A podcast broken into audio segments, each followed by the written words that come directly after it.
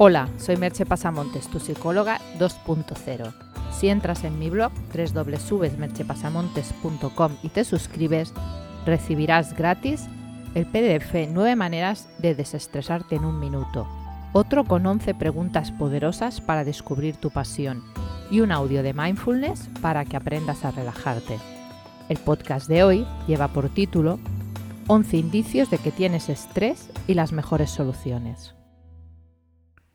El estrés sería el conjunto de reacciones fisiológicas que preparan al organismo para la acción. Si estas demandas del entorno o de uno mismo son continuadas, no permiten al cuerpo ni a la mente recuperarse, y es cuando se genera el estrés crónico. No se puede negar que el estrés crónico es una de las enfermedades psicológicas más extendidas en la sociedad actual, y que sus efectos perniciosos provocan la aparición de otras enfermedades psíquicas y físicas, y una gran cantidad de problemas personales y sociales. Es por tanto un asunto que no deberíamos tomarnos a broma.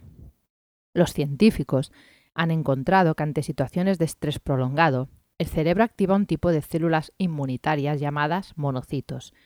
Estas células tienen la capacidad de activar procesos inflamatorios en el cerebro, en la zona del córtex prefrontal, amígdala e hipocampo, que a su vez generan síntomas de ansiedad. Esta inflamación que se produce a causa de los monocitos podría ser la explicación de por qué los síntomas de ansiedad persisten incluso más allá de la situación de estrés. El problema es que a veces estás tan acostumbrado a vivir en una situación de estrés que ni tan siquiera eres consciente de ello. Ya forma parte de tu día a día. Te parece que estás en un estado normal porque ni tan siquiera percibes que estás acelerado. Te has olvidado de lo que es vivir relajado y en calma. Por lo tanto, ¿cómo puedes saber que estás estresado? Te voy a dar una serie de pistas para que puedas tú mismo hacer una evaluación de si es posible que te encuentres estresado. Una es la tensión muscular. Especialmente la tensión en el cuello y espalda pueden ser una muestra de que estás estresado. A veces atribuimos esta tensión a estar muchas horas delante del ordenador o a malas posturas, pero es frecuente que se deba al estrés. Puedes observar si ese dolor aumenta después de un día especialmente difícil y eso también te dará una pista sobre si es un problema de estrés. Otra señal es la irritabilidad. Si te sientes muy susceptible, te molestas por cualquier cosa, te enfadas a la mínima, puede ser una señal de que estás bajo los efectos del estrés. Si es algo que te ha pasado siempre, también deberías averiguar, tal vez con terapia, qué te sucede que te tomas las cosas tan mal. Puede ser que lo que te pasa es que te sientas confuso o olvidadizo. El estrés puede disminuir el tamaño del hipocampo, que es una parte del cerebro relacionada con la memoria, y por tanto hacer que tengamos más fallos en la memoria reciente. Olvidas citas, dónde dejaste las llaves, el nombre de alguien, cosas de ese tipo. Del mismo modo, el cortisol, que es una hormona del estrés, puede hacer que pierdas el foco, que no sepas qué hacer o cómo tomar una decisión. También puedes encontrarte con dificultades con el sueño. Ya te comenté en un post y en, un podcast los beneficios de dormir bien. Los problemas del sueño son una, consecuencia más, son una de las consecuencias más frecuentes del estrés. El no dormir puede llevar incluso a padecer síntomas depresivos. Cuando estás bajo los efectos del estrés puedes tener insomnio, somnolencia durante el día o pesadillas extrañas y recurrentes. Esas pesadillas pueden darte también pistas de qué es lo que está causando tu estrés. Otro síntoma frecuente son los trastornos digestivos. Los problemas digestivos son otro de los baremos de cuánto de angustiados estamos. Suele pasar en personas con predisposición a ello, pero son un indicador bastante claro de ansiedad o estrés. Digestiones pesadas, dolores, náuseas, ardores e incluso enfermedades más graves como el colon irritable son algunas de sus manifestaciones. Parece ser que el sistema digestivo actúa a modo de segundo cerebro y que es muy susceptible a la tensión nerviosa. Puede ser que lo que tengas son tics nerviosos. Un ojo que parpadea involuntariamente puede ser una señal de que te encuentras nervioso por algo. Si es así, puedes tratar de cerrar los ojos y hacer una pequeña relajación y comprobar si así se te pasa. Los problemas dentales.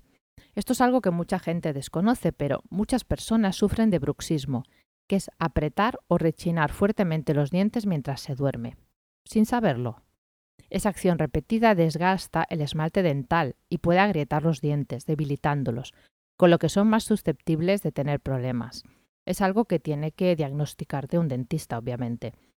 y suele solucionarse con una célula de descarga, que elimina la consecuencia pero no el síntoma, porque el síntoma es algo que ha causado el estrés o la tensión nerviosa.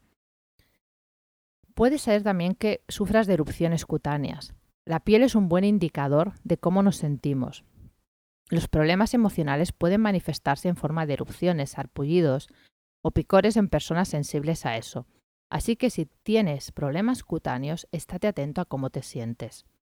En otras personas se manifiesta como pérdida de cabello o de pelo. Aunque se puede perder el pelo por muchos motivos, algunas personas lo pierden a causa del estrés.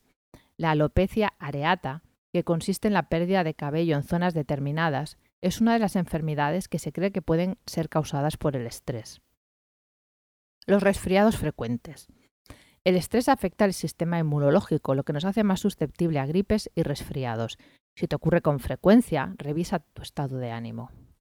Y en mujeres puede haber también problemas menstruales. El estrés puede también afectar al ciclo menstrual, haciéndolo más irregular o provocando mayores molestias durante la menstruación.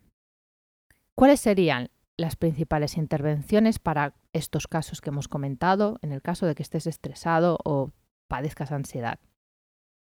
Te voy a dar una serie de opciones. No son incompatibles, de hecho lo mejor es que pusieras en prácticas varias de ellas a la vez. La primera es detectar la fuente de estrés. Si no sabes qué es lo que causa el estrés, estás atrapado en él.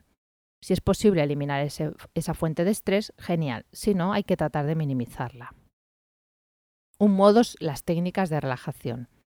La relajación es incompatible con el estrés. Puedes usar técnicas de relajación propiamente dichas, que se han demostrado muy eficaces para relajar la tensión muscular sobre todo, o practicar actividades como el yoga. Lo importante es que seas capaz de llevar tu cuerpo y tu mente a un estado de relajación. Otra opción, ya te digo, no incompatible con la anterior, deberías practicar las dos, es hacer deporte. El deporte ayuda a quemar la adrenalina sobrante. Hace el que sea más adecuado para ti o el que te guste más. Practicar mindfulness. No te voy a repetir las innumerables ventajas del mindfulness, solo te diré que es mano de santo contra el estrés. También está la opción de realizar terapia. Mi experiencia de más de 20 años en el tratamiento de personas con estrés y ansiedad me ha mostrado que en muchas ocasiones se necesita una ayuda externa como la que proporciona la terapia para detectar las fuentes de estrés, los pensamientos internos que lo complican y saber el mejor método para eliminarlo. Y te doy una última opción, que es realizar mi curso Dueño de tus emociones, capitán de tu destino. Piensa que dos terceras partes del curso están destinadas a eliminar el estrés y empezar a practicar mindfulness. Así que te va perfecto si estás estresado. Y además con el módulo de descubrir tu pasión es posible que también descubras algo más sobre por qué estás estresado.